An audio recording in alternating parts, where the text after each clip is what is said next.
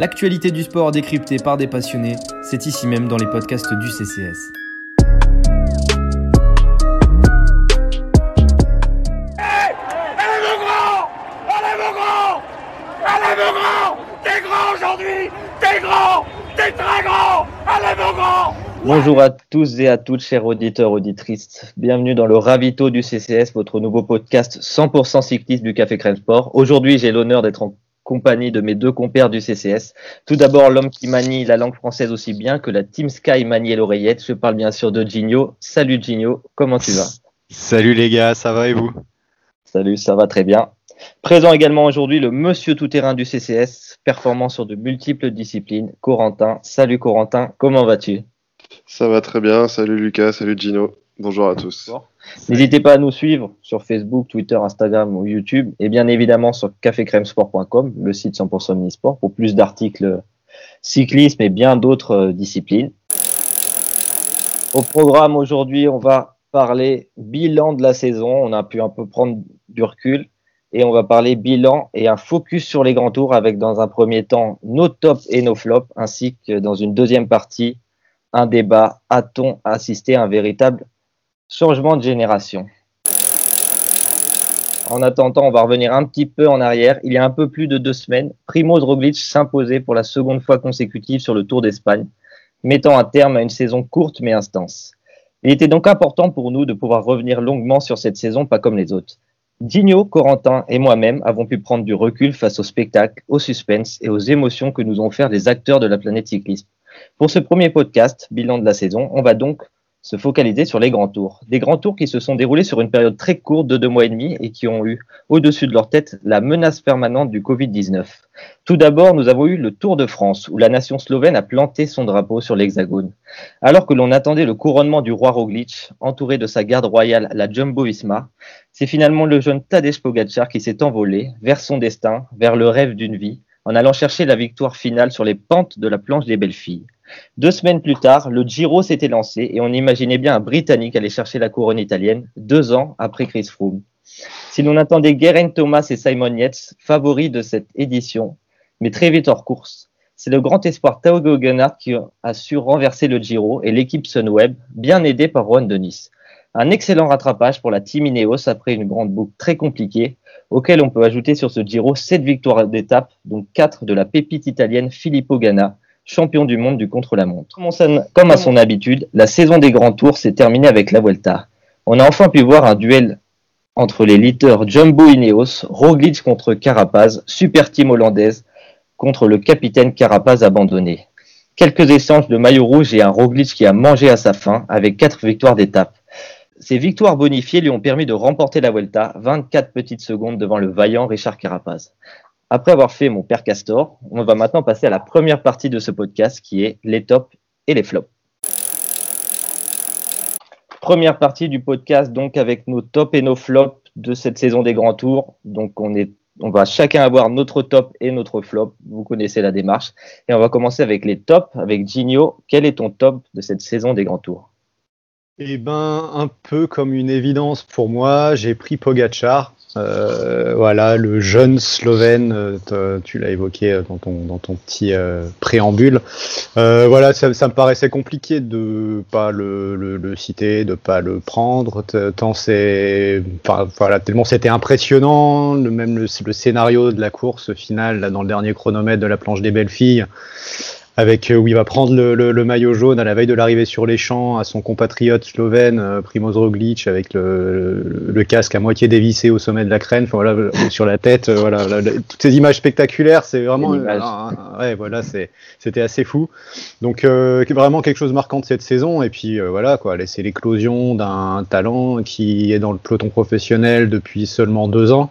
C'est sa deuxième année et il prend déjà le Tour de France et de quelle manière quoi, en étant en en ayant une, course un petit peu, un peu bizarre, euh, se, faire lâcher, perdre du temps et puis réussir à grignoter euh, petit à petit. Ils l'ont pas tué quand ils ont pu le tuer et grand mal leur en a pris puisque voilà, il, est allé chercher ce Tour de France euh, à même pas 22 ans puisqu'il avait encore 21 ans quand il l'a quand il l'a pris. Donc voilà, vraiment impressionnant et bon, j'ai mis lui plutôt qu'un autre sur les autres grands tours, parce que ça reste le Tour de France et un coureur de 21 ans comme ça qui va chercher une, telle victoire. Je trouvais ça vraiment formidable, impressionnant et ça mérite, ça mérite mon top. C'est vrai, c'est vrai que Pogachar, déjà l'année dernière, Bernal avait gagné euh, le Tour de manière très précoce. Ça faisait des, décennies qu'on n'avait pas gagné le Tour si tôt. Et Pogachar arrive et, bah, gagne ce grand Tour encore euh, plus, euh, plus jeune. Tu en penses quoi, toi, Corentin, de, ce top? Bah, Je peux que confirmer ce que, ce que dit Gino et avec une nuance par rapport à Bernal, une nuance en faveur de Pogachar, c'est avec quelle équipe il remporte le Tour de France hmm. Personne. Arou abandonne, euh, je sais plus qui d'autre abandonne dans son équipe, il devait être 6 je crois à l'arrivée, 6 ou 7 de l'équipe. Euh, alors que Bernal euh, gagne le tour l'année dernière avec, avec quand même une équipe assez forte derrière lui, dont un Guerin Thomas qui était censé être le leader annoncé, qui était là pour le, pour le protéger. Donc là, Pogachar, il est allé la chercher tout seul. Je pense qu'il savait aussi comment Roglic courait, pour, sachant qu'ils sont du même pays tous les deux. Ils ont quand même souvent bataillé ensemble ces derniers temps et euh, d'être toujours à portée de tir, il devait se sentir fort. Après, de le voir aussi fort là sur une dernière semaine, euh, sur un grand tour à un si jeune âge, on en parlera dans la deuxième partie. Je pense que ça fait partie du, jeunisme dans le cyclisme, mais c'est assez impressionnant et assez déroutant à la fois euh, d'avoir réussi à être aussi fort et, avec une équipe aussi, aussi diminuée. Il a vraiment épaté la galerie et je ne sais pas si ça donnera par la suite encore d'autres victoires dans des grands tours, mais euh, maintenant il peut plus profiter de l'effet de surprise et clairement quand il attaquera, on lui laissera pas prendre 45 secondes. C'est vrai, on a parlé de, donc, de ce contre-la-montre et cette euh, déroute de Primoz Roglic. Est-ce que pour vous c'était imaginable de voir Pogacar euh, gagner le Tour de France sur la spécialité de Primoz Roglic ou vous étiez comme tout le monde subjugué par ce qui s'est passé euh, ouais, si, si, je pars dessus, on, en parlait un peu, euh, voilà, avec euh, des amis, des membres de ma famille aussi qui sont passionnés de vélo avec vous.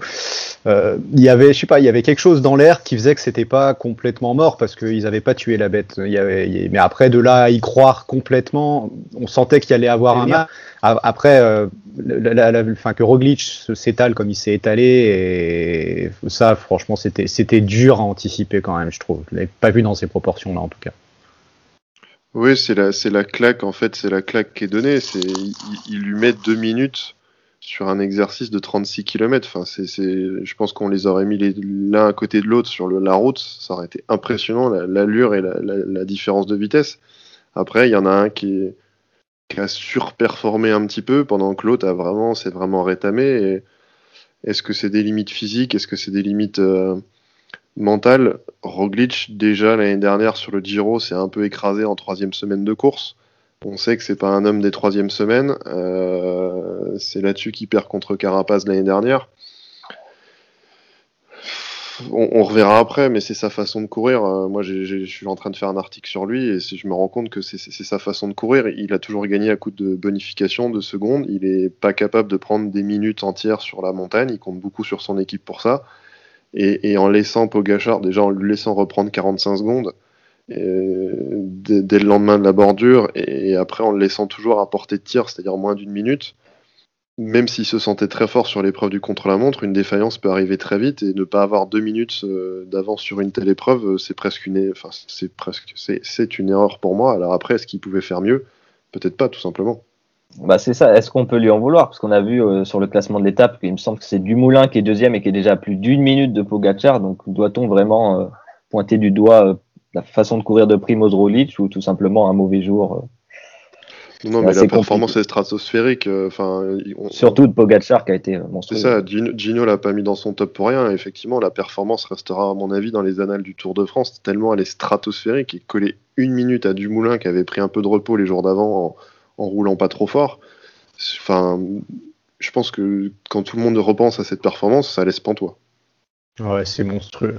C'est monstrueux. Non, clairement, c'est une conjonction des deux. C'est pour ça que c'était quand même dur à voir venir, parce qu'il faut que le même jour, il y, en ait un qui vole au-dessus des autres, ce qui était quand même dur à, anticiper, et en même temps que, parce que Primoz a aussi sous-performé, si tu regardes ses références sur chrono, il était en dessous de ce qu'il est supposé pouvoir faire. Après, il y a eu, de toute façon, il y a un bras de fer qui s'est engagé, il a clairement craqué mentalement, je pense, au cours de la course. Et une fois qu'il a senti que ça basculait du côté de, de Pogachar, il, il s'est complètement étalé sur la fin du parcours, j'imagine. Donc c'est après les, les, les, les, temps en eux-mêmes, ils veulent dire ce qu'ils veulent dire, mais euh, c'est ouais, la dimension fantastique de, de, cet exploit et la conjonction de ces deux, ces deux éléments qui, qui fait que c'est ouais, un grand moment de sport qu'on a vécu vraiment pour le coup et avec un quelqu'un qu'on connaissait pas forcément encore super bien, Pogachar, un coureur de 21 ans, qu'on a probablement pas fini de voir quand même. Enfin, on le connaissait en tout cas pas dans cet exercice-là. Moi, j'aurais pas donné un, centime sur qui reprenne 20 secondes, pourquoi pas, mais qui colle 2 minutes à tout le monde. Ouais, c'est clair.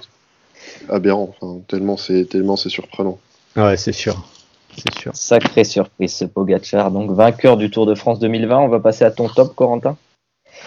Bah, j'aurais pu mettre Roglic par rapport à la, par rapport au fait qu'il se relève après une telle défaite, mais j'ai voulu mettre en avant les organisations qui, malgré la pandémie de, la Covid-19, ont réussi à nous offrir trois, trois grands tours, certes bien ramassés dans le temps, mais euh, voilà, les grands tours ont quand même eu lieu dans des conditions plutôt sécures et même si euh, ASO été très critiqué lors du Tour de France pour des, pour des trucs enfin, un encadrement trop drastique. On a vu ce que ça a donné. Il y a eu finalement assez peu de cas Covid. Et la course a pu, a pu être menée à bon terme sans, que ça perturbe le classement général ou autre. Donc euh, chapeau déjà au Tour de France et à ISO. Et après les autres ont embrayé, même si au Giro ça, ça a été un petit peu plus difficile, euh, notamment parce qu'il y a eu une météo exécrable et beaucoup plus de cas Covid, parce qu'une organisation un peu plus lâche la, la Vuelta s'est très bien passée et voilà, on ne peut que remercier les organisations d'avoir et les équipes d'avoir joué le jeu pour que on puisse avoir trois grands tours avec euh, trois issues et, beaucoup de suspense. Moi, honnêtement, je me suis régalé à les regarder et, pour ça, pour moi, ça reste un top d'avoir pu organiser ces trois tours-là cette année-là. C'est vrai que c'est un top. Et tu parlais d'ASO, donc qu'organise le Tour de France et le Tour d'Espagne. Et il me semble sur ces grands tours, il n'y a pas eu un cas de Covid euh, parmi le peloton. C'est plus comme tu l'as dit, le Giro qui a eu des difficultés. C'est ça c'est ça. Ouais, c'est vrai. Non, c'est, je pense qu'on est tous d'accord là-dessus. On, était un peu, en tant que passionnés de vélo, un peu en flip à l'amorce de la saison. Et euh, nous et les coureurs aussi, parce qu'à l'approche des grands tours, notamment le premier, le Tour de France, enfin, c'était quand même, euh, je sais plus, c'était deux personnes contrôlées euh, positives Covid et tout, tout le monde était dehors, je crois, sur le Tour de France. Il me semble que c'était ça. Donc c'était, on pouvait vite s'y retrouver au final quand tu regardes le, comment se passe la contamination et tout. Enfin bref, c'était, on était vraiment ouais, inquiets.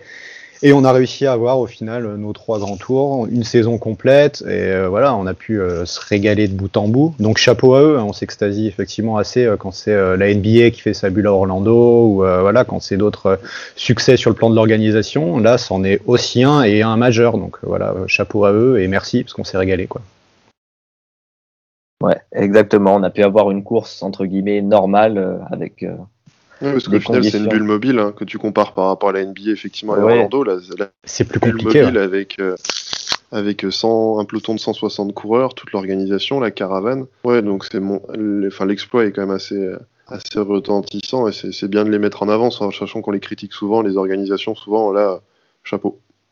C'est vrai, c'est vrai, et on peut d'ailleurs euh, féliciter tous les organisateurs des courses, puisque sur ce calendrier World Tour, il me semble qu'il y a juste Paris-Roubaix et l'Amstel qui n'ont pas pu être euh.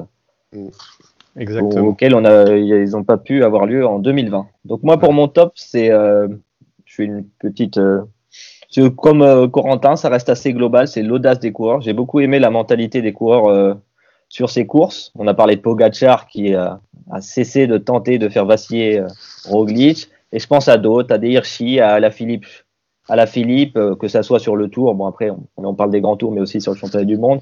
Carapaz, Goguenard qui renverse ce Giro quand même, euh, fallait avoir euh, le courage de le faire et de se dire qu'il aurait pu tout perdre euh, ou il aurait pu se, se satisfaire d'un podium.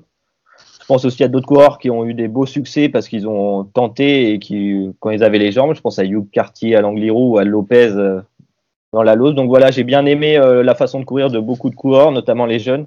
C'est vrai qu'on a l'habitude de voir des, certains coureurs un peu joués pour des places d'honneur entre guillemets. Bon, à la Vuelta, c'est arrivé, il me semble, à la dernière étape où la Bora roule pour une septième place. Bon, ça, ça arrivera tout le temps, mais c'est comme ça. Mais je trouve ça bien. Voilà, on a des des personnes qui n'ont pas forcément déjà atteint des sommets et qui ont envie de, plus, de victoires et qui vont pas se contenter même d'un podium. Et ça, j'ai beaucoup aimé. Donc voilà, j'ai envie de mettre en avant l'audace des coureurs, qui est d'ailleurs souvent récompensée. Donc, ça pourra donner des idées à d'autres coureurs dans les saisons à venir.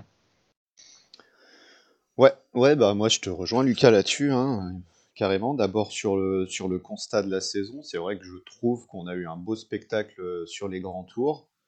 en lien avec ça, peut-être un petit big up aux organisateurs parce qu'on avait des, parcours qui étaient euh, qui nous garantissaient du spectacle dès le tout début de la course donc euh, peut-être que ça permet aussi de débloquer euh, un peu les coureurs et c'est quelque chose qui permet d'avoir derrière ce spectacle offensif si tu prends le Tour de France comme le, le, Giro et comme la Vuelta le premier jour ou le deuxième jour tu avais déjà une étape au minimum vallonnée mais en fait une étape de montagne quasi donc c'est aussi quelque chose qui permet euh, de, enfin, voilà, qui, offre une garantie, on va dire, au niveau du spectacle. Donc euh, merci aux organisateurs et merci aux coureurs d'avoir joué le jeu. Je te rejoins sur le fait que c'est vrai que le, spectacle était, était agréable à suivre sur cette, sur cette saison 2020 dans le cyclisme. Ensuite, sur le, euh, pour élargir un petit peu, mais c'est vrai que sur le, le type de vélo, euh, enfin, toi comme Corentin, vous connaissez un peu mes goûts maintenant en termes de cyclisme. C'est clairement le voilà c'est le, vélo que j'aime le, vélo qui me plaît c'est pas le vélo qui reste à l'arrière qui est calculateur qui c'est pas un vélo trop cérébral et qui intellectualise tout même si de fait avec l'apport des technologies c'est de plus en plus intellectuel pour, me plaire faut que le vélo garde quand même cette part euh, je sais pas cette part instinctive on va dire un peu le cœur l'âme euh, se projeter vers l'avant, cette prise de risque, euh, voilà, c'est ce qui fait tout le charme euh, et toute la beauté quasi, quasi romanesque du vélo parfois. Donc, voilà, clairement, c'est quelque chose qui, voilà, c'est ce qui me plaît dans le vélo. Donc je te rejoins, je te je me joins à toi pour, pour valoriser ce type de cyclisme à travers, à travers ton top. Et dernière petite, petite chose qui m'est venue, venue en tête en t'écoutant parler, c'est peut-être que c'est à mettre aussi en lien avec, euh, on en parlera tout à l'heure dans le, deuxième débat, mais avec une euh, tendance de fond qui est au rajeunissement euh, du peloton World Tour. voilà, c'est quelque chose qui est indéniable, qui est évident, incontestable, et c'est fort probable que, que, voilà, ce soit aussi ces jeunes coureurs qui amènent avec eux une peut-être une autre façon de courir. Ils arrivent avec leur jeunesse, leur, insouciance, leur insolence, euh, donc voilà, ils n'ont pas forcément les mêmes codes et ils sont pas aussi euh, dans le contrôle peut-être que les, coureurs un peu plus âgés. Donc peut-être que c'est aussi à, mettre en, perspective par rapport à, ce que tu viens de dire et par rapport à ton top. Mais encore une fois, oui, je me, joins à toi et, je partage ton point de vue là-dessus. On va passer au flop. Au flop, on va commencer cette fois-ci avec Corentin et la grève sur le Giro. Oui, c'est Enfin, c'est difficile de le qualifier de flop. Chacun aura son avis, chacun, mais je souhaitais qu'on en parle sur un récap des grands tours cette année. Euh, on pouvait pas parler de ça dans les tops. Et bon, on va en parler dans les flops, euh, on pourra en faire un débat un autre jour, mais sur, sur le fait que l'acte en lui-même, je trouve ça bien que les coureurs prennent leur destin en main, je trouve ça bien que les coureurs s'expriment et je trouve ça bien qu'à un moment donné, ils puissent dire stop, surtout quand on sait comment c'est couru le Giro, les conditions, les cas de Covid importants, euh, voilà, pouvoir faire la, dire quelque chose sur une étape qui fait 250 km sous la pluie. Après, je pense que la forme est mauvaise. L'étape, on la connaissait depuis un moment, ils auraient pu se manifester avant le tour. Euh, il y avait toujours la possibilité de courir l'étape à 20 km/h, tout simplement de prendre, voilà, de prendre le vélo et de courir et de faire un peu la tronche et de, la courir à 20-30 km/h. Ils ont fait le choix, euh, le choix de monter dans les bus et de faire la grève. Je pense qu'encore une fois, la, méthode, euh, il n'y en avait pas 36 000, c'est peut-être pas forcément la bonne. On a notamment des directeurs sportifs comme Marc Madio qui a quand même réagi vraiment en soutenant pas l'effort des coureurs en disant que voilà si on voulait pas si les coureurs n'étaient pas prêts à faire 250 km sur un vélo dans le froid euh, ça servait à rien fallait changer de métier il y en a, voilà, il y a Patrick Lefebvre qui a été plutôt dans le sens de ses coureurs en disant que bah, il pouvait comprendre aussi que la, fatigue pouvait être lassante et que ce genre d'étape de 250 km euh, dans la troisième semaine d'un grand tour, c'est peut-être pas forcément opportun et l'organisation s'est peut-être trompée quand ils ont fait ça. Il y a, les torts sont partagés. Après, euh, voilà, je pense qu'il faut pas qu'on retienne trop ça. L'image dans ça qu'il faut qu'on retienne, c'est que les coureurs, à un moment donné, ils font aussi la course. Ouais, moi je, pour réagir par rapport à par rapport à ce flop, ouais, il y a y a des trucs super gênants là-dedans. Ils ont envoyé une image exécrable en fait, donc c'est ça qui est un petit peu un petit peu embêtant. Ils ont mis tout le monde devant le fait accompli en fait. C'est ça qui vraiment ouais, qui perturbe dans leur façon de gérer de gérer tout ça. Je pense qu'on est tous d'accord. Enfin voilà, de toute façon ils ont des syndicats les coureurs. Ils ont aussi des, des moyens de s'exprimer, de faire peser sur les décisions, etc ils n'ont pas activé ces leviers-là avant. Ils n'ont pas découvert hein, cette étape. Ils, les regardent, les, topos des grands tours, les topos de chaque étape, ils le savaient. Donc il y avait possibilité d'anticiper ça, même si effectivement il y a euh, repositionnement à une autre époque de l'année, donc euh, peut-être plus froid, donc la pluie, etc.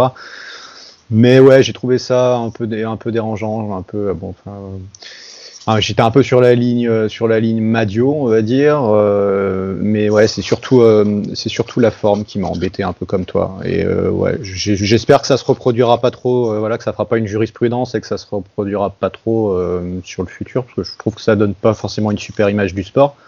Et puis ça embête, ça embête, euh, ça embête l'organisation, ça embête aussi, même au, sein même du peloton. Hein, encore une fois, il y, a, eu pression. Euh, je crois que c'était euh, Hansen et la Loto et avec d'autres, pas que, mais qui ont, qui ont mené un peu la fronde. Mais il y en a qui n'étaient pas, qui étaient pas, qui étaient pas ok, avec ça, qui n'étaient pas open. Donc voilà, ça fait un peu, on prend possession de la course alors qu'elle est en train de se faire. Ouais, voilà, voilà. c'est vraiment ça. Hein, c'est un peu l'impression. ils peuvent le faire la veille. Pourquoi pas aller voir l'organisation la veille en disant.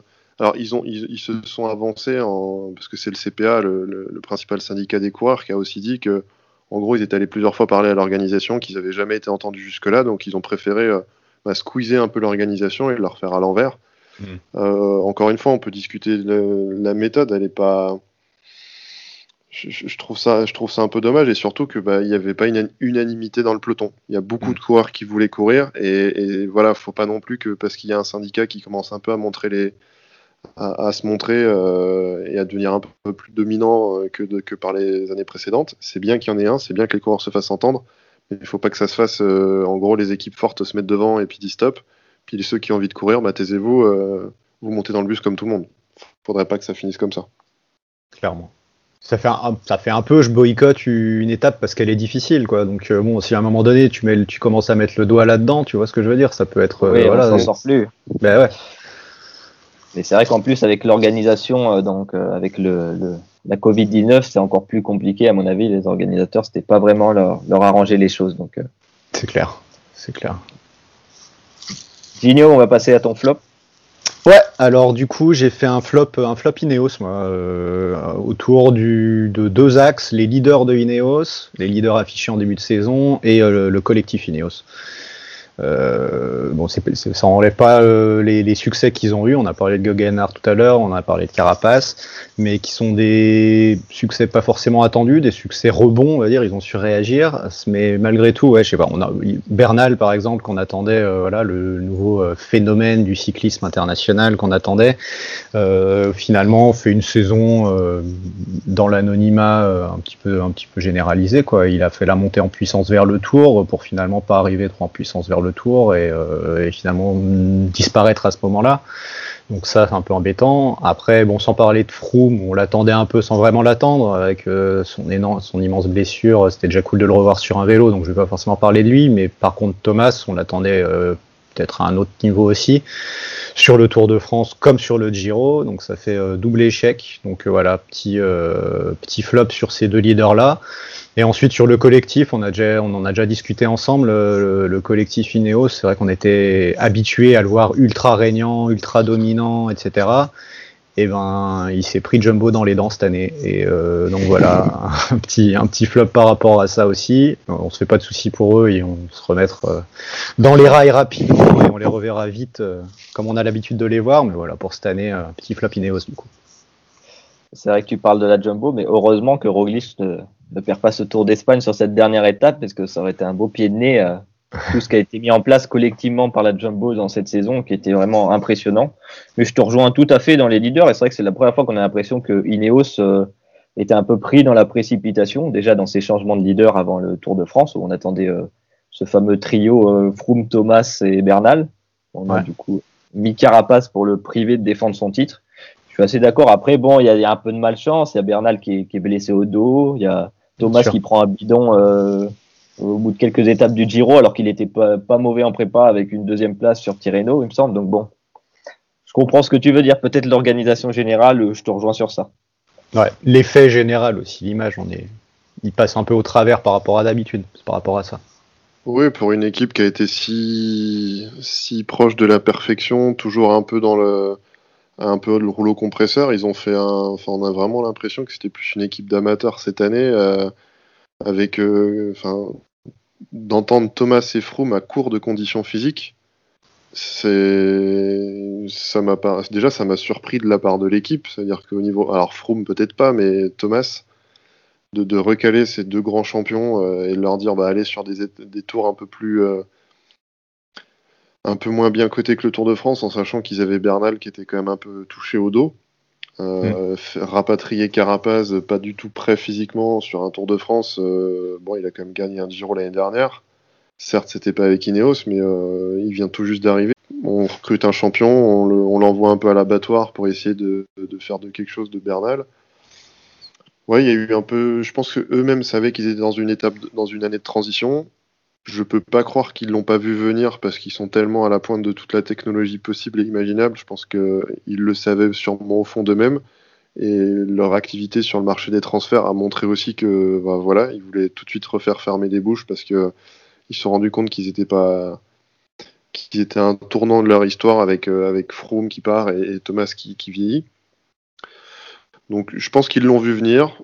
Euh, ils ne sont pas forcément montrés, mais euh, bon, ils s'en sortent quand même avec un grand tour. Certes, c'est le Giro et c'est pas le Tour de France comme ils voulaient, mais euh, l'année, elle est pas si moche qu'elle aurait pu être. Pour autant, la Ah prestation d'ensemble. Non, voilà, non, mais la prestation d'ensemble et la vision qu'on avait d'Ineos avant, c'est vrai qu'elle a changé. Est-ce que ça va continuer à changer, notamment sur la tactique de course qui, est- qui a, qui a vraiment évolué au cours des deux dernières années chez Ineos? Ou est-ce que ça va redevenir rapidement un rouleau compresseur? Réponse en 2021. Ouais, ce sera intéressant de voir ça d'ailleurs. Ce sera intéressant de voir l'évolution, les choix qui sont faits. On voit un peu déjà au niveau des recrutements. Après, ça, ça, suit un petit peu aussi, euh, le, on va dire le, débat qu'on aura tout à l'heure sur le virage générationnel. Je pense que c'est quelque chose qui est général peut-être au niveau du cyclisme, mais qu'on a, en tout cas, qu'on constate peut-être aussi euh, dans, l'équipe Ineos. On reviendra là-dessus tout à l'heure, mais il y a sûrement quelque chose comme ça qui est en train de se passer aussi. Ouais. Ah, puis ce que je trouve la déclaration de Bennett à la fin de la saison, donc le coureur de la Jumbo qui dit euh, on en est là parce qu'on a copié Ineos de A à Z, ça te met un coup sur la caboche quand même. En gros, euh, vous venez de vous faire battre par vous-même, quoi. Enfin, par, un, par un- juste Bah ouais. par votre jumeau plus jeune et encore plus et encore plus impressionnant. C'est, Mm. c'est- On vous a copié et on vient de vous démonter. À la chinoise. Après, au final, bon, euh, Jumbo, ils ramassent que la Vuelta où ils étaient largement supérieurs. Ça paye pas le Tour de France. Le Giro, ils étaient pas là. Donc bon, C'est vrai. Non, mais un- en fait, un quand peu- tu regardes, t'as raison, parce que quand tu regardes les résultats, euh, au final, Ineos est devant, alors que sur l'impression les visuels, t'as l'impression que Jumbo était partout. Ah ouais. C'est clair. à- C'est clair. année de transition pour Ineos, mais bon, je pense qu'il y a beaucoup d'équipes qui aimeraient faire ce genre d'année de transition. Oh, ça, il n'y a pas de doute. Et comme tu parlais, oui, c'est vrai que Froome, on avait un, un beau focus sur Froome, va-t-il participer sur le Tour de France, mais Thomas, personnellement, je, je ne l'avais pas vu venir. Donc moi, je vais passer à mon top, donc c'est les blessures ton des flop. leaders. et- Mon Ah, flop, pardon. ouais. oui, Ouais, à un moment que tu veux Merci, faire deux tops, mais bon. Merci Chigno, non, c'est pas vraiment un, un top, c'est un flop, c'est les, les blessures de leader et les cas de Covid. C'est vrai qu'on avait une saison très très resserrée, donc en, en quatre mois, on va dire, même trois mois, il me semble, août, septembre, octobre. Oui, trois mois, pardon. Ouais, c'est ça. Et on n'a pas eu beaucoup de, on a eu beaucoup de leaders qui malheureusement ont eu des petits pépins physiques ou des cas de Covid et qui ont complètement fait une année blanche. Tu parlais tout à l'heure, euh, Gigno de Bernal qui bon a gagné la route de l'Occitanie et ça s'arrête là sa saison. Donc c'est vraiment une saison un peu tombée dans l'eau. Mais moi je pense à, à des Pinot, à des Bourman et euh, même à Bernal, à Thomas et encore euh, des Yates ou des Crossbike qui ont été touchés par le Covid. Donc voilà, c'est mon petit flop, une petite déception. C'est vrai que quand on reprend le top 6 de l'année dernière du Tour de France, donc on a Bernal bah, qui a abandonné sur le Tour, on a Thomas qui a abandonné sur le Giro, on a Crossbike euh, qui, est, qui est parti du, du Giro pour le Covid, on a Landa bon, qui a été qui a pas été mauvais mais qui a fait quatrième du Tour il me semble, on a Alaphilippe aussi qui bon a été moins performant et on a on a donc euh, Bourman qui a pas pu défendre ses chances. Donc voilà, c'est ma déception, quoi. C'est que bon, le fait qu'il y ait un calendrier resserré, ça fait que les coureurs n'ont pas pu se remettre euh, parfaitement euh, sur selle et même euh, déjà que c'était compliqué la préparation. Donc c'est mon flop, c'est c'est les, nombreuses blessures et c'est pour ça que j'ai hâte d'être l'année prochaine pour voir tout le monde bien en forme et que ça se tatane bien. on a hâte de les voir se remettre en selle. Après, ouais, c'est vrai que c'était compliqué sur une saison, euh, sur la saison qu'on a eue. Comme tu dis, il n'y a pas de pas de marge d'erreur, quoi. Il n'y a pas de possibilité euh, de, de, de, repositionner ses plombs ou de se remettre euh, physiquement. Juste. et c'est vrai que du coup, on passe un peu à côté. surtout les, cas Covid, je trouve que c'est le truc le, encore le plus le plus ralent et le plus agaçant. Après, voilà, ça fait partie, partie de, la, de la saison qu'on est en train de vivre, de l'époque qu'on est en train de vivre même. Mais c'est vrai que c'est toujours un peu plus embêtant. Heureusement qu'on n'en a pas eu plus. Mais euh. Oui, oui, on a eu de la chance, mais c'était une petite frustration de ma part que j'ai envie de vous faire part euh, aujourd'hui. Très bien. Après les tops et les flops, on va passer à notre deuxième partie avec le débat de l'émission. A-t-on assisté à un véritable changement de génération Dans cette saison 2020, on a vu, on a vu beaucoup de, jeunes coureurs se mettre en avant, que ce soit pour le, le classement général ou des étapes. Donc voilà, c'est la question qu'on va se poser aujourd'hui je te donne la parole, Corentin. Oui, bah, je lisais justement une déclaration de Nibali hein, qui allait dans ce sens-là et qui, après euh, avoir vu beaucoup de jeunes lui passer devant, euh, bon, en même temps, à 36 ou 37 ans, c'est normal, hein, qui disait lui-même qu'il y a un changement de génération. Je, pense que le changement de génération, on le voit vraiment opérer cette année avec des jeunes qui gagnent. Mais si on regarde un petit peu, ça fait 5 à, 5 à 10 ans que le changement il est en marche et que, et que finalement, euh, on l'a pas forcément vu venir avant, mais qu'à l'image de tous les autres sports, et bien finalement, il n'y a plus d'antichambre. C'est-à-dire que les, équipes World Tour sont à la recherche de leurs pépites, euh, toujours plus jeunes, toujours plus colombiens, toujours plus. Euh, ça a été la filière colombienne, c'est pour ça que je dis ça, mais voilà, il y, a vraiment depuis quelques années c'est cette course un peu au jeunisme où avant, bah, avant 25 ans, tu valais rien, tu étais juste le porteur de bidon, tu étais là pour apprendre, tu étais là pour faire tes armes, et à partir de 25 ans, tu pouvais commencer à jouer le général. Et ben maintenant, en fait, c'est euh, tu fais, tu fais euh, le tour de l'avenir, peut-être aller une petite saison pour te préparer, et dès la deuxième saison, tu joues le général du tour.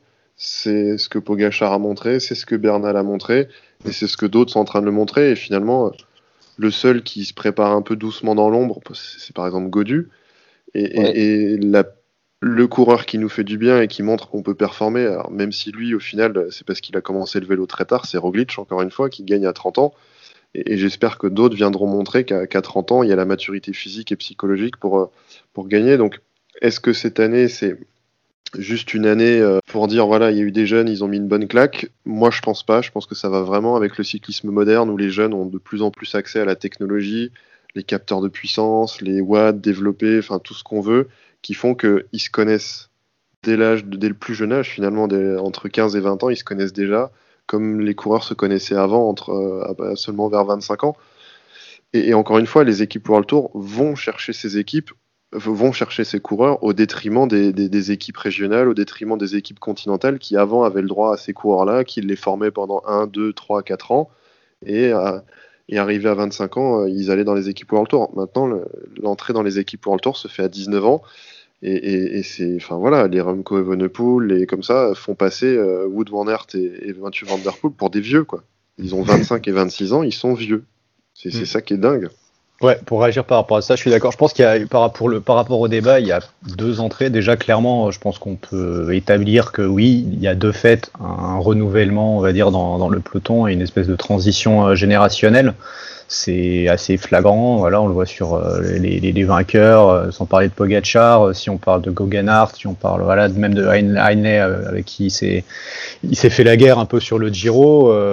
voilà, c'est des, des, coureurs qui émergent. Mais après, cela, par rapport à ce que tu viens de dire, c'est vrai que c'est, on va dire que c'est une transition normale du coureur qui arrive à maturité, voilà, qui s'est bien développé et qui à 24-25 ans commence à arriver un petit peu dans la période où il va pouvoir performer où on va l'emmener sur les grands tours, etc. Mais ce qui est plus surprenant par contre, c'est ce, renouvellement euh, vraiment sur des, coureurs super jeunes, quoi. Pogachar 21 ans, euh, Bernal pareil qui avait 22 euh, ou 21, je sais plus quand il a gagné l'an dernier. voilà, c'est une évolution dans le cyclisme qui fait qu'il y a vraiment une arrivée à maturité sur le plan mental et sur le plan physique qui est beaucoup plus rapide. Et par rapport à ce que tu disais, d'ailleurs, ça se voit sur le, Tour de l'Avenir. Avant, euh, jusqu'en 2006, tu pouvais aller courir le Tour de l'Avenir jusqu'à 25 ans. Ils ont ramené en 2006 l'âge à, la 22 ans, donc ça suit bien justement ce mouvement, cette évolution, cette tendance qui, montre que, que, les coureurs euh, que les coureurs ouais, sont capables de, de, performer de plus en plus jeunes. Et c'est intéressant tout le travail qui est fait en Conti. Après, le, tu disais Evenepoel, euh, c'est un peu le, l'ovni lui pour le coup parce qu'il commence le vélo à 17 ans et deux ans après euh, gars il arrive et, et, il fume tout le monde sur le circuit professionnel. Donc euh, il est même pas dans une logique d'évolution euh, parce qu'effectivement je trouve que ce que tu disais tu vois sur les toutes les technologies, euh, les, les, programmes d'entraînement sur Strava, euh, les mecs ils ont tous un dossier, un dossier physiologique. Euh, donc voilà, ils ont plein plein plein d'informations, de, même depuis très jeunes, ils sont professionnels de, depuis l'âge de 14-15 ans, les mecs ils font attention à leur alimentation et tout. Donc ils ont une, une maturation plus rapide, ça peut se comprendre, on va dire, ça peut s'envisager, il y a une forme de logique. Par contre, Evenepoel, ça reste un, un mystère de la nature pour le coup. ça. Oui, c'est un talent, un talent générationnel qu'on reverra que, que, tous les, que tous les 10 ans. Mm. Là où Van Der Poel nous en mettait déjà la vue, plein la vue, en fait, ouais, il fait office de presque de has-been alors que alors qu'en fait, il va juste encore dominer le cyclisme pendant des années. Nous, en France, on a vraiment choisi, quand tu t'avais fait un article sur Benoît Cosnefroy, Benoît Cosnefroy, comme Nance Peters, a fait ses quatre années, euh, quatre années dans les espoirs. Mm. En France, on est encore Bardet avait fait au Chambéry FC, il avait fait ses quatre années, ses euh, quatre années en espoir. Euh, quand tu vois que là, je crois que c'est Queen Simmons qui a été signé par la Trek Segafredo après seulement un an chez les Espoirs, qui va déjà arriver dans le peloton. Tu as, j'avais pas du tout entendu parler, mais Antonio Tiberi, qui est apparemment un jeune qui monte, euh, j'ai lu ça tout à l'heure, euh, qui pareil va faire un an chez les Espoirs et en 2021 signe déjà en équipe World Tour. Mm. Donc encore une fois, est-ce que c'est bien, pas bien? Euh, Le risque, c'est que s'ils performent pas tout de suite, ils vont un peu aller dans l'anonymat, aller trop vite, trop tôt bah, ça peut en laisser beaucoup sur le chemin, alors qu'avant, ils avaient le temps de se former, et même si c'était plus long, ils, arrivaient à maturité, ils pouvaient quand même espérer quelque chose. Là, le risque, c'est de les griller très vite. quoi. Mais tu parlais, Corentin, tout à l'heure d'une transition qui se fait depuis 5 à 10 ans, mais je trouve que la, la transition depuis 5 à 10 ans, elle se fait quand même en douceur. On a des, des poids lourds, on va dire, du peloton tour qui restent présents, comme j'ai j'ai été chercher Froome de 2011 à 2018 qui est à chaque fois quand même sur le podium d'un grand tour. T'as Nibali qui de 2010 euh, à 2019, il fait à chaque fois top 4, sauf en 2018 où il abandonne sur le Tour de France. Et moi, euh, en pensant à ce débat, j'ai pensé à cette génération 90. Donc, on a eu beaucoup de pépites dans la génération 90 avec des Dumoulin, Pinot, Quintana, Bardet, qui de 2013 à 2018, bon, je prends large, mais ça va dépendre des coureurs, ont été très bons. Et qui là, à l'âge quand même où ils sont censés être entre guillemets mûrs et dans leur âge d'or de leur carrière, sont un petit peu en dessous. Est-ce que ce, cette montée euh, des des tout jeunes, comme, comme vous avez parlé, c'est pas aussi dû à une, génération 90 pas à la hauteur. Ouais, c'est peut-être c'est peut-être juste que tu dis, c'est peut-être plutôt que parler de transition générationnelle, on pourrait parler aussi de creux générationnel au niveau au niveau des talents. c'est ça que j'imaginais, puisqu'on a quand même, enfin, on a eu des Froome, Nibali, même avant Contador, des gens qui étaient vraiment au top pendant quasiment une décennie. Et là, on a des espoirs qui, bon, il y a eu des, genre, des Dumoulin, des Quintana, ils ont gagné des grands tours, mais voilà, c'est très vite, ils sont un petit peu en recul. Et je parle même pas de Chavez et Harou qui, bon, sont complètement euh, plus dans les, classements généraux. Mais voilà, c'est peut-être euh, moi, c'est ça que j'imagine. Est-ce que cette euh, cette transition, elle est due à des jeunes très forts ou à la génération entre les Froome, Thomas, Valverde un peu plus vieux et bah, les, ceux qu'on a cités, Bernal Pogacar, qui est pas pas à la hauteur et qui n'a pas su prendre le flambeau quand il le fallait? Après, il faudra voir euh, ce que donnent ces coureurs-là, euh, les Pogachar, les Bernal, euh, ces coureurs-là, qu'est-ce qu'ils vont donner à 25-26 ans? Là, on aura finalement la réponse. Parce que les Bardet, les... c'est pas un manque de talent, c'est qu'en fait, dès le plus jeune âge, ils sont là depuis tellement longtemps, il peut y avoir une usure, une lassitude. C'est des coureurs qui ont été très souvent tournés uniquement vers le général et qui ont perdu finalement un peu cette insouciance et cette, et cette façon de courir à l'instinct les jeunes, ils se posent pas de questions. Ils se connaissent, comme, comme on a dit, ils se connaissent. Ils ont tous les capteurs de puissance depuis maintenant, depuis l'âge de 10 ans, donc euh, ils se connaissent tous. Ils savent quelle puissance ils peuvent pousser. Les technologies, ont, les, méthodes d'entraînement ont évolué, ce qui fait qu'en fait, à 21 ans, ils se, ils se sentent déjà très forts. Et ils ont cette insouciance. Enfin, quand on voit Pogachar attaquer Roglic, on se dit mais qu'est-ce qu'il fait quoi? Il vient de perdre, il vient de prendre une 45 dans un Et en, voilà, en plus, Pogachar, il gagne le Tour de France en faisant une, erreur monstrueuse de se prendre une bordure et de se prendre deux minutes. On se rappelle que nos Français et d'autres ont pris des deux minutes dans des bordures et le lendemain, il jouait déjà plus le général, il voulait jouer les, courses à étapes. Non, là, le jeune, il se prend une rouste sur une bordure, il perd des membres de son équipe et le lendemain, il attaque. C'est hmm. rafraîchissant et en même temps, c'est quand on est leader d'une grande équipe, on s'attend pas à le voir arriver ce gars-là, quoi. Hmm. Donc ils, ont aussi, ils ont aussi cette insouciance et ce côté euh, rafraîchissant. Maintenant, encore une fois, qu'est-ce qu'ils vont donner dans 5-6 ans? Quand ils auront fait 5-6 ans au top niveau, tout le temps à truster les premières places au général Est-ce qu'il n'y aura pas aussi une usure et que ces gars-là, entre 25 et 32 ans, on les verra peut-être plus parce qu'ils auront été à nouveau repoussés? En fait, on est juste en train d'avancer l'âge de la première victoire je pense qu'il y a une mutation profonde euh, qui, qui, se fait, ce que tu dis, tu vois. Euh, c'est un peu comme euh, il l'a fait avant les autres, mais Andy Schleck qui, a, qui, a, débarqué à 21 ans sur le, circuit, qui a pris sa retraite à 29 ans. Parce que du coup, tu arrives plus tôt, mais tu as des carrières plus courtes, donc tu finis plus tôt aussi. Pogacar a, déjà annoncé qu'il prendrait, il ne devrait pas faire du vélo après 30 ans, par exemple. Ça veut dire qu'ils ont des plans de carrière, les mecs, qui sont complètement différents. Et je crois qu'on c'est peut-être à cette mutation-là qu'on est en train d'assister aussi, euh, d'un nouveau cyclisme, voilà, une nouvelle façon de vivre son métier.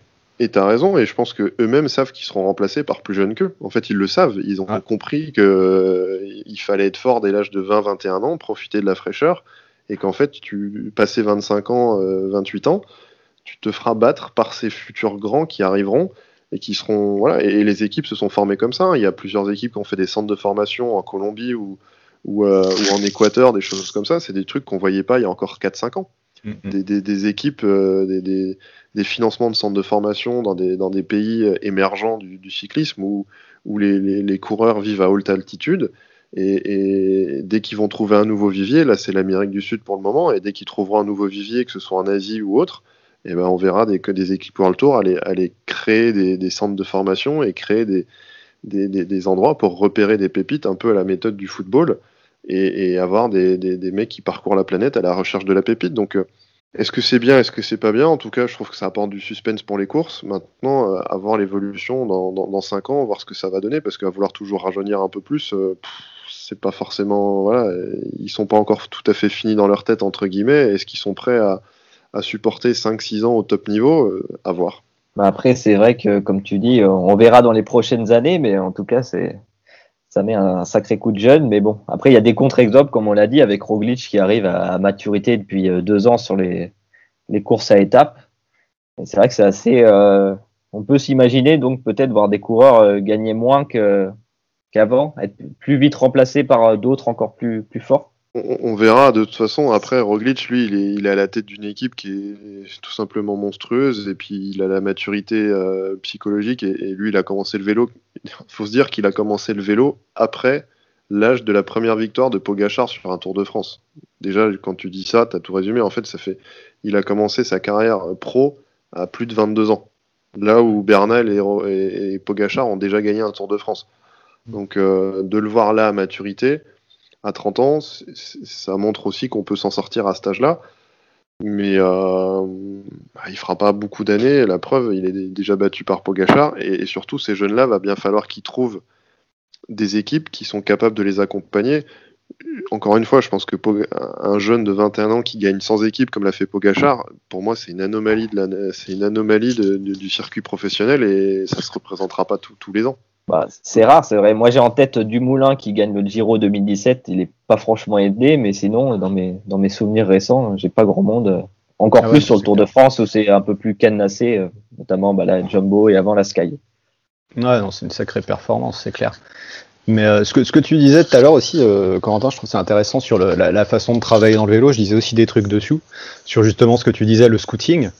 Euh, ouais, c'est une, nouvelle tendance du vélo. Quoi. Les mecs maintenant travaillent euh, exactement comme, euh, je pense qu'ils ont d'ailleurs copié ces modèles-là, euh, ces modèles d'aller choper la, la, pépite au plus jeune âge et même à, voilà, à faire, enfin, à, signer le gros chèque pour réussir à choper la petite pépite pour le futur. Un peu comme on le fait dans le football et en zappant euh, les, les phases en, en, équipe conti euh, pour se développer, etc. Euh, mais de plus en plus, il y avait euh, comment il s'appelle Gianni Savio, je crois, le mec là Androni, l'équipe Androni, qui est en Italie, qui avait chopé Bernal, qui l'a fait venir quand il a gagné après sur le Tour des Alpes et tout, l'année qu'il arrive, l'année avant qu'il qu aille à la Sky mais c'est un des derniers exemples peut-être d'une équipe euh, ouais, continentale qui arrive à, à, développer son coureur avant qu'il passe chez les pros, parce que maintenant les mecs anticipent quoi. Tu dis parlais, les mecs dont tu parlais tout à l'heure là, euh, Tiberi et euh, je sais plus comment il s'appelle, Queen, euh, Queen quelque Queen chose. Simmons. Voilà, Queen Simmons. C'est parti à la trek ça exactement de cette manière-là quoi. Les, les mecs quadrillent vraiment le terrain de manière beaucoup plus beaucoup plus dense qu'ils ne le faisaient par le passé. Et ouais, c'est vraiment une nouvelle façon de travailler. Et je pense que ce qu'on voit en fait là, à l'heure actuelle, tous ces jeunes qui débarquent, je disais une, justement une stat tout à l'heure, il y a 80 coureurs, je crois, dans le World Tour, World Tour qui ont moins de 23 ans, c'est 15% du peloton. C'est euh, monumental et c'est une vraie évolution. Il y a une tendance de fond, quoi. Et, et puis dans l'évolution, il y a aussi là où on va chercher les coureurs, c'est-à-dire qu'avant, euh, c'était la Sky qui avait montré on va aller chercher les coureurs sur la piste. La plupart des coureurs étaient allés chercher sur la piste. Et maintenant, on s'aperçoit qu'on va aller chercher dans les montagnes, on s'aperçoit qu'on va aller chercher au cyclocross, au VTT, mmh. là où avant on n'allait pas forcément. Et voilà, Van Der Poel a, a, on va dire, a lancé un phénomène de mode avec Wood Van Aert, avec, euh, avec Tom Pitcock qui va arriver dans les, dans les pelotons de, de route. Et encore une fois, on teste des choses, on voit que ça fonctionne chez certains. Après, ça reste des talents générationnels qui, on va dire, c'est, ils cachent un peu la lumière. Le, le le, le Marc Hirschi, je sais pas d'où il vient, j'ai pas trop regardé son parcours, j'ai pas réussi à. Je sais pas s'il vient du VTT ou de la piste, mais euh, voilà, c'est aussi un jeune qui est dans un autre registre, pas forcément classement général, mais rafraîchissant, côté il se pose pas de questions, il attaque et puis il essaye d'aller au bout. Quoi. Ouais, clairement. Ouais, non, c'est sûr.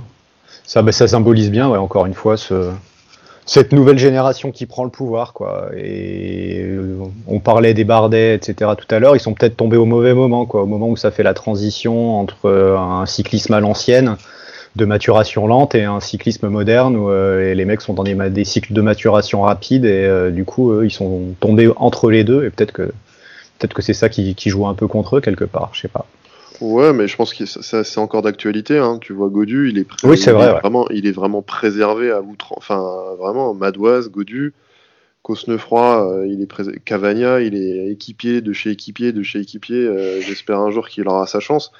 On reste encore un peu dans cette stratégie de faut couver, faut prendre le temps de former, faut et en fait tu te rends compte que ça peut user aussi le coureur et que ça mène pas forcément à voilà peut-être que Bardet et Pinon étaient un peu usés et que bah, ils sont dépassés par les nouvelles technologies, la nouvelle génération qui arrive. On verra ce qu'il en est de Bardet l'année prochaine avec une nouvelle équipe, mais euh, voilà, il peut que mieux faire par rapport à ces dernières années. Il y a aussi, peut-être, oui, comme tu dis, de la lassitude de, de ces coureurs de courir toujours les mêmes courses, les mêmes objectifs. Donc, euh, comme Bardet, il avait envie de courir autrement, c'est vrai que ça va être très intéressant de, de le retrouver dans la Sunweb. Est-ce que ces changements, c'est aussi dû peut-être à une autre mentalité chez, tu as parlé des gens qui allaient chercher euh, des coureurs sur la piste, sur le cyclocross, donc une autre mentalité de, des équipes, des directeurs sportifs qui ont peut-être une vision un petit peu plus euh, globale du cyclisme? Ça, clairement, je pense que ouais. Enfin, j'ai l'impression, euh, on parlait du cyclisme à papa, du cyclisme à l'ancienne, l'impression que ça, que ça évolue un petit peu quand même là-dessus, qui sont en train de s'ouvrir à, à ouais, un peu euh, tous les, les, les, nouvelles technologies, toutes les évolutions possibles, essayer de, penser le métier un peu différemment. Ça passait par le scouting qu'on a évoqué, mais effectivement, comme tu le dis, ça passe aussi par la polyvalence des disciplines et euh, les comment tu peux transférer les qualités acquises dans un domaine sur euh, dans, un autre. Voilà, comment tu utilises ce que tu as appris sur la piste ou ce que tu as utilisé dans le cyclocross pour le transférer après sur le sur la route. Ils font sans, des tests, il y a des espèces de prototypes, mais qui sont plutôt convaincants en ce moment sur le circuit et qui du coup ouais, pourrait créer une école autour de ça. Je pense que c'est une tendance là aussi dans le vélo. Ouais, t'as tout, ouais. As tout résumé. Ouais. Je suis d'accord avec toi. Une nouvelle tendance, ils essayent de nouvelles choses, ils voient que ça. J'ai hâte de voir encore une fois Tom Pitcock qui sur la route voir ce que ça peut donner euh, quand on voit Van Aert. Euh... Mais voilà, Van Aert, voilà, il a déjà fini de s'éclater. Il a déclaré qu'il voulait commencer à jouer le général sur des courses d'une semaine et à mon avis très vite sur surplus ils se rendent compte que la nouvelle génération arrive aussi, ils veulent pas se faire euh, cirer la place par, par, par des petits jeunes. Donc, euh, comme quoi, on peut commencer par une course du nerd qui est du cyclocross, mais qui est ultra violente en termes de watts, et, et finir par gagner des courses à étapes de, de plusieurs jours. Donc, euh, toutes les disciplines sont. Voilà, euh, une, une qui était très bonne pour montrer ça, c'était Pauline Ferrand-Prévot, hein, sur qui tu as fait un très bon article. Euh, honnêtement, euh, même si elle va délaisser la route maintenant, euh, ça reste euh, la preuve humaine que c'est possible de, de gagner dans les trois, dans les trois disciplines. Ouais, c'est clair. C'est notre Mathieu Van Der Poel à nous. C'est ça, c'est ça. Mais dans, le- dans le genre transfert de compétences, euh, Sky avait montré aussi avec les Pistars, euh, voilà, qu'il y avait, il y avait, il y avait possibilité de, de créer des coureurs, euh, coureurs intéressants, quoi. Euh, Wiggins, vainqueur du Tour, tu remontes quelques années en arrière, je pense qu'ils n'étaient pas nombreux à le jouer quand même. hein. Ouais, t'as raison. Philippe Ogana, il vient de la piste. Hein, Voilà, encore c'est une ça. Ouais. Est-ce que, est-ce que lui pourra sortir de son registre? Il a, il a, en plus des, des courses, euh, enfin des contre-la-montre qu'il a gagné, il a, il a gagné une étape en montagne. Alors, c'était pas de la très haute montagne, mais euh, est-ce que c'est des mecs qu'on peut à, à- à la fin finir par développer et, et être leader sur, un, sur un- une course à étape d'une semaine, voire plus? La question se pose, mais c'est vrai que ces, ces dernières années, on en a quand même vu moins qui venaient de la piste. C'est vrai. C'est vrai que Sky a vraiment influencé euh, cette, euh, cette mentalité. Mais est-ce que vous n'avez pas peur que, les, par exemple, les coureurs qui viennent sur piste, ça ne devienne pas trop des, coureurs, euh, je sais pas comment dire, stéréotypés et qui se ressemblent un peu trop tous dans la manière de courir et que ça, soit, ça devienne lassant pour le spectateur? Je pense que c'est vrai, ça, ça, ça incarne pas a priori le profil de coureur qui m'enflamme le plus. On a déjà parlé, voilà, j'aime bien les Nibali, j'aime bien beaucoup ce genre Ouais. de coureur, super fantasque, à l'ancienne, très, très offensif, très attaquant. Après, euh, après, il faut voir, hein, il faut voir euh, comment, comment tu le développes. S'ils font, ga- s'ils veulent faire, de- s'ils veulent prendre Ghana et en faire un coureur de grand, grand tour, ça va passer par euh, du travail, il va falloir qu'il le sèche, il va falloir qu'il fasse plein de trucs. Après, euh, ses qualités de fond, ça restera ouais, une grosse puissance a priori et, et un train en montagne plus qu'un attaquant euh, qui, qui, qui, pose des mines et qui fait, qui fait voler tout le monde dans les cordes a priori. Après, on n'est pas à l'abri d'une surprise, mais Non, mais c'est vrai que moi, j'ai plus, j'ai plus confiance pour avoir des profils différents sur ceux qui viennent du cyclocross, quand on voit Van Aert et Van Der Poel. Enfin, c'est. Après, si tu- du beau spectacle. Ouais, c'est sûr. Après, si j'ai pas, faudrait qu'on fasse vraiment un, un classement des, de tous les coureurs qui ont remporté des grands tours ces dernières années, mais la part belle aux grimpeurs, aux rouleurs grimpeurs est quand même, enfin, les Contador, les Nibali, euh, on en a de moins en moins et je suis un peu Ah bah oui, c'est énorme. J'adore les voir courir. euh, C'est vrai que les rouleurs, euh, les rouleurs grimpeurs en mode Roglic qui gagnent à coup de seconde par-ci par-là, c'est- pas fou pour les pour le spectacle, mais mais ça gagne et en tout cas, euh, le- quand on voit comment le Tour de France est tracé cette année, euh, vous allez Ah pas bah pas voir un Nibali. Enfin, malheureusement, on va pas voir un Nibali ou un Contador bis euh, gagner. Ça va être du bon gros rouleur grimpeur. et du Moulin Roglic sont forcément favoris. Même la Sky, là, ils doivent se poser la question de qui ils vont aligner. hein. ouais, ouais, ouais, c'est pas évident. C'est pas évident. C'est vrai que j'avais vu, je crois, il me semble que c'est Christian Prudhomme qui avait dit que les, les rouleurs c'était mieux adapté à la montagne que l'inverse. Mais bon, quand Oui. même, on a quand même des grimpeurs euh, ces dernières années qui ont pu gagner euh, enfin, des grands tours. quoi. On voit Carapaz l'année dernière, la Pogacar qui est quand même, on, on le, le cataloguait plus grimpeur et il nous tape un contre-la-montre de malade. Même Contador qui roulait pas trop mal quand même à, à la fin. Enfin, à la fin, euh, même dans sa carrière. Donc, euh, De toute façon, faut qu'ils sachent rouler, Ah. les mecs. Hein. euh, Ça, Ah ça- oui, ça oui, quand passe les- forcément par là. hein. Mais après, c'est le il problème des Français, oui, malheureusement. Ouais. Même si Pinot euh, se débrouille pas mal hein, quand il Ah, tourne sur chrono, voilà. Donc lui, il, a- il avait vraiment le, le profil pour faire un peu tout. Mais après, oui, c'est c'est où est-ce que tu mets le curseur, quoi? Est-ce que tu es plus un rouleur ou est-ce que tu es plus un grimpeur? Et c'est vrai que ça a tendance à basculer un peu des fois du côté des rouleurs. Après, ça dépend du tracé, encore une fois. hein. Euh, Voilà, on a eu Tadei effectivement cette année, qui est un, un, un- un super grimpeur et qu'on n'attendait pas à ce niveau sur les chronos. Faut voir pour la suite. Mais ouais, l'an prochain, c'est en tout cas, c'est pas taillé pour euh, pour valoriser forcément euh, le pur grimpeur. Ça, c'est Ah sûr. non, ouais, il faudra être très bon rouleur et on verra. Ça, ça n'empêchera que ça n'enlèvera pas du spectacle. Je pense qu'on aura quand même un beau Tour de France, mais, mais de toute façon, la part belle au- au- à ces rouleurs, elle, est mise depuis quelques temps et c'est peut-être plus facile effectivement de devenir un bon grimpeur, voire même moyen grimpeur et de, et de mettre des belles mines sur. euh, Enfin, à l'époque, Cadel Evans, euh, il a gagné son tour comme ça. hein. Il suivait en montagne, pas une attaque. Et arrivé les contre-la-montre, il te claquait deux minutes à tout le monde et puis c'était c'était plié. Carapace l'année dernière, oui, il, Il a gagne. mangé mais du fleck. Ouais, c'est exactement ça. Carapace, c'est un effet de surprise. L'année dernière, euh, si- Roglic, il est tellement focalisé, focus sur les autres, qu'il laisse partir Carapace, un peu à l'image de Pogachar quand il reprend ses 50 secondes cette année sur le Tour de France. Il n'est pas focus sur lui, il laisse prendre du temps, et le temps sur Carapace, il l'a jamais, il l'a jamais récupéré. Donc, euh, il y aura des petites surprises comme ça. Après, euh, Carapace sera, comme Bernal, euh, limité un peu sur le contre-la-montre, même s'ils s'ils arrivent à, à limiter un peu les frais, c'est quand même du temps qu'ils arrivent à qu'ils perdent. Et, et comme on sait que le temps est difficile à récupérer en montagne, surtout quand t'as Movistar dans la course, et ben c'est c'est- c'est- c'est- ça devient compliqué quoi. Les hommes en bleu sont toujours sont toujours très surprenants. Ils aident même les coéquipiers, enfin les adversaires. C'est ça. La stratégie de Movistar. Ça mériterait un obligé d'en podcast unique. Ouais, c'est Ah ça. ouais, là, un podcast. J'étais obligé d'en parler. Par contre, ça, ça me fait penser, là, on- pendant qu'on discute, mais euh, on parle de transition générationnelle, il y a aussi une sorte de transi- transition euh, nationale, j'ai envie de dire transition territoriale, je sais pas comment faut dire, mais toutes ces nations là dont on parle, qui ont gagné des grands tours là entre euh, l'an dernier et cette année, la Slovénie, l'Équateur, euh, même la Colombie, le tour l'an dernier, tout ça c'est aussi des nouveautés, hein, donc il y a une espèce, ouais, il y a- il y, a un vrai mouvement euh, de, de révolution là dans le cyclisme actuel. C'est vrai que ouais. J'avais fait des articles raison. sur ça d'ailleurs sur euh, l'Italie et l'Espagne qui étaient quand même des, qui sont des énormes euh, nations du cyclisme et qui voilà il n'y a pas grand monde derrière. Bon il y a Mas, euh, il y a Mas quand même, il y a Enric Mas. Mais par exemple l'Italie derrière Nibali il n'y a pas vraiment euh, franchement quelqu'un qui se dégage donc euh, Ouais. c'est vrai qu'on a des, Non, c'est- des nouvelles nations du cyclisme. Ça ferait, ça ferait un peu penser à- aux gens qui n'ont pas pris le virage d'Internet. Ben, il y a- les grandes nations dominantes n'ont pas pris le virage de, de nouvelles technologies et, et se sont un peu reposés sur leur laurier en, en comptant leurs stars, euh, Contador, euh, Nibali, tout ça. Et au final, ça n'a pas forcément suivi derrière.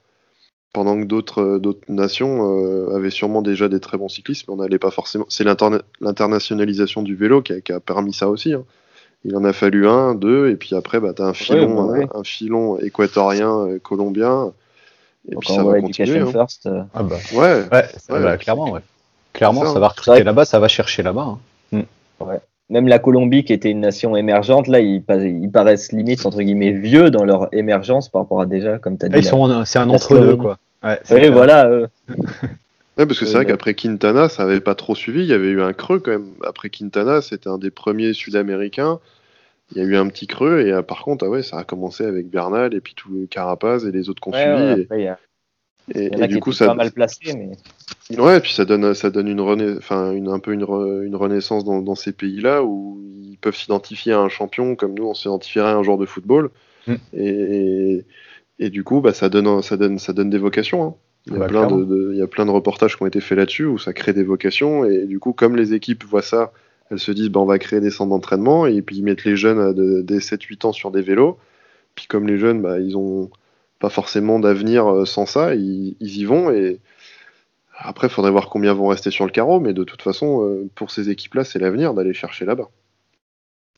Mais oui, c'est vrai que ça, ça crée des vocations et quand on voit le, la popularité des, des Bernal, des Quintana et même des Carapaz, euh, c'est enfin, c'est hallucinant la Ah popularité. bah c'est des demi-dieux là-bas, ouais. c'est clair. Ah oui, tu vois, qui sont accompagnés sur les grands tours, c'est quelque chose d'assez d'assez fou. Ouais, c'est clair. Non, c'est clair qu'ils ont ouvert la voie là. C'est comme tu dis, euh, t'en parlais un peu aussi, euh, Corentin, dans ton article là sur le biathlon. Euh, Fourcade qui a créé toute une génération de biathlètes qui, tout ce qui va débarquer, seront tous des enfants de Fourcade. Parlait de la natation il y a quelques années, qui dans le sillage de Bernard, de Alain Bernard, euh, voilà, a créé toute une génération de, na- de nageurs et de nageuses aussi. Le voilà, handball, il y hein. a, ouais, Le voilà, handball avec l'équipe de France Ouais. qui a créé énormément de vocations, même si là ça se tasse un peu plus. Mais, mais c'est ça, hein, il y a toujours une figure de proue qui, à un moment donné, met le sport en avant et qui donne euh, un nombre de licenciés plus qu'un. Enfin, vous regardez les, les années post-Coupe du Monde, euh, quand ça se passe bien, en football, bah, vous avez plus 15%, 15 de licenciés la- l'année d'après. Et, et dans tous les sports, c'est un peu ça. Il manque plus Ouais, que ça ouais, en vélo euh, côté français. Il nous faut, même si à la Philippe est là, euh, C'est ça, il nous faut notre Fourcade, notre Fourcade du vélo. voilà, On le cherche vélo, encore. Ce serait tellement puissant. Pouah, ce serait violent, ouais. Je, crois que des, je crois que des fourcades, il en existe pas des masses. Bah, si, il y a la Pauline Ferrand-Prévot, mais malheureusement, ça donne pas forcément des vocations chez les hommes, c'est ça qui est dommage. C'est sûr que c'est dommage. Très dommage. On essaye de bosser là-dessus. Créer des ponts. Faudrait que Julien Absalon fasse un team sur la route en fait. C'est ça en fait. Il a gardé son team privé sur, sur le VTT. Il faudrait qu'il fasse un team sur la route. Il, a- il- il- comme, il sait comment faire des champions. Exactement. Donc on peut s'attendre à voir plein de petits Slovènes débarquer euh, dans quelques années sur le World Tour, si j'ose dire. Ça se peut. Ça se peut. Il y a une, fi- il y a une filière en tout cas. Mais c'est déjà dingue d'avoir deux coureurs de ce niveau-là pour un pays aussi petit, quoi. Mais après, s'ils arrivent à en sortir encore plein derrière, alors là, il va falloir commencer à s'interroger sur ce qu'il y a dans l'air là-bas, je sais pas. sur les routes slovènes. Ils ont plein de montagnes. Je crois que ça Ouais. suffit. C'est vrai. Ce qui est marrant, ce qui est marrant entre guillemets, c'est que c'est pas du tout les coureurs de la, de la même génération. Ils, ont 9 ans d'écart, je crois, si je dis pas de bêtises. Donc euh, ouais, les deux, euh, au même moment, que ça soit sur la Vuelta l'année dernière et le Tour, sont en forme. clair. Tous les deux pour euh, d'avoir été euh, présents euh, dans ce podcast, ainsi qu'aux auditeurs. J'espère que vous avez passé un bon moment sur le, podcast Le Ravito du CCS, le podcast 100% cycliste du Café Crème Sport. N'hésitez pas à nous suivre sur Facebook, Twitter, Instagram ou YouTube, et bien évidemment sur cafécrèmesport.com, le site 100% omnisport, pour plus d'articles cyclisme et bien d'autres disciplines. On se donne rendez-vous pour de prochains podcasts vélo sur le bilan de la saison très vite. D'ici là, prenez soin de vous et à bientôt. Au revoir. Ciao Lucas. À bientôt. À Salut, bientôt. Co. Ciao. Salut. Allez les gars.